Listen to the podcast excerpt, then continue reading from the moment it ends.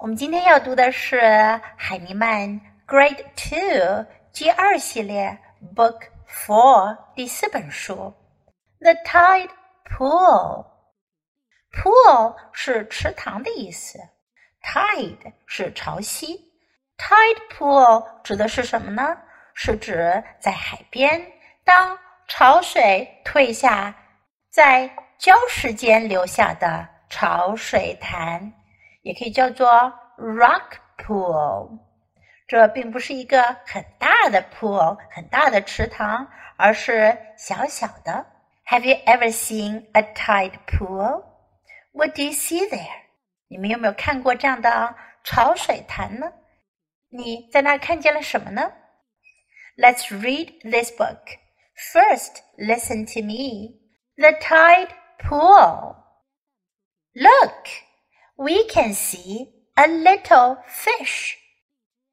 Look, we can see a little crab.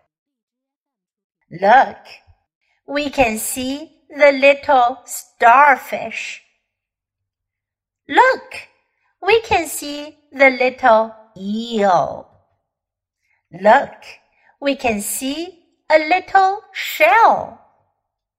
Look, can see the little snail. Look, we can see a little jellyfish.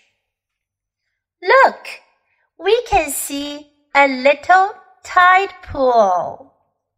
在这本书中，我们用到的句型呢是 Look, we can see，看，我们可以看见。Look 是让别人瞧看，see 表示看见。 Look, we can see，看，我们能看到，我们可以看见。看见了什么呢？A little fish，一条小鱼。A little fish，a little crab，一只小螃蟹。A little crab，这可真是一只 little crab，因为这是一只寄居蟹，它跑到了一个螺的壳里。 Little starfish，小海星。Starfish 是海星，看看，因为它长的样子像 star，所以叫做 starfish。Little eel，小鳗鱼。Little eel。A little shell，一个小贝壳。A little shell. The little snail，小蜗牛。The little snail. A little jellyfish. Jellyfish 是什么呀？Look at the picture. You can guess. 你可以猜出来啦。Jellyfish 就是水母。A little jellyfish，一只小水母。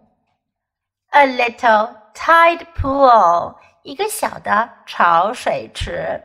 好了，学会说这些名词的表达。来，我们一起读这本书吧。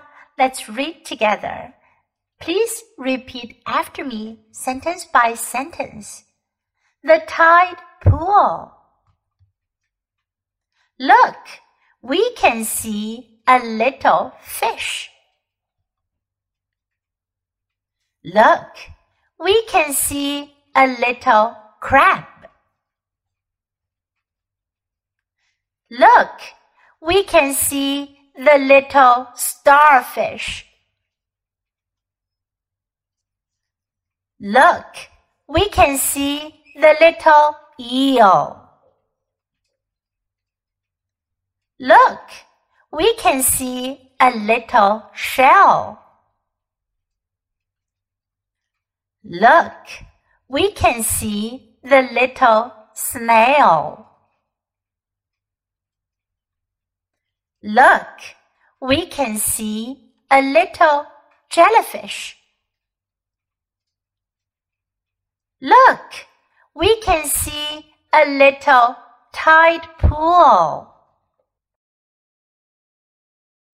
这本书你会读了吗？ 你可以在优英语页面下方打卡处点击打卡，上传你的绘本朗读。有机会得到 Jess 老师指点你的发音哦。OK，今天的绘本我们就读到这里。Until next time, goodbye.